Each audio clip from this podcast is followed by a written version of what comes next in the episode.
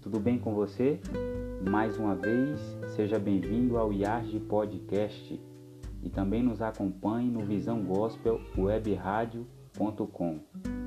Hoje nós iremos dar continuidade com a meditação Jesus, meu modelo, e hoje iremos tratar do tema reverência diante de Deus. Então ele os ensinou: Quando orardes, dizei: Pai, santificado seja o teu nome venha o teu reino. Lucas 11, 2. Para santificar o nome do Senhor, é necessário que as palavras com as quais falamos do Ser Supremo sejam pronunciadas com reverência. Santo e tremendo é o seu nome. Salmo 111, 9. Jamais devemos tratar com leviandade os títulos ou nomes da divindade.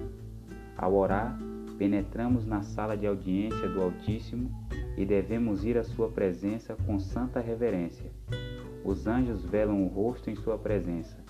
Os querubins e os santos serafins aproximam-se de seu trono com solene reverência. Quanto mais deveríamos nós, seres finitos e pecadores, apresentar-nos de modo reverente perante o Senhor, nosso Criador. Mas santificar o nome do Senhor quer dizer muito mais do que isso.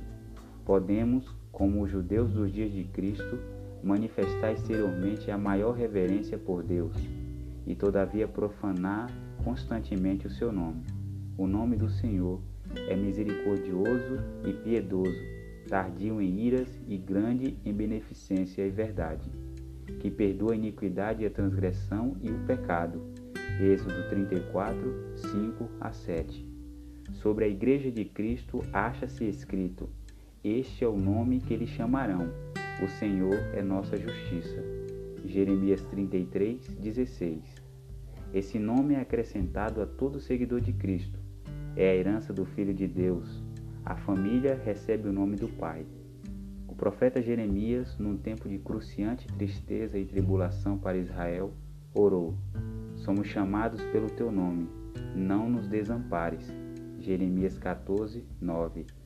Esse nome é santificado pelos anjos no céu pelos habitantes dos mundos não caídos. Quando você ora, santificado seja o teu nome, Mateus 6,9, está pedindo que seja santificado neste mundo, santificado em você. Deus nos envia ao mundo como seus representantes. Em cada ato da vida, devemos tornar manifesto o nome de Deus. Esse pedido é um convite para que reflitamos o seu caráter.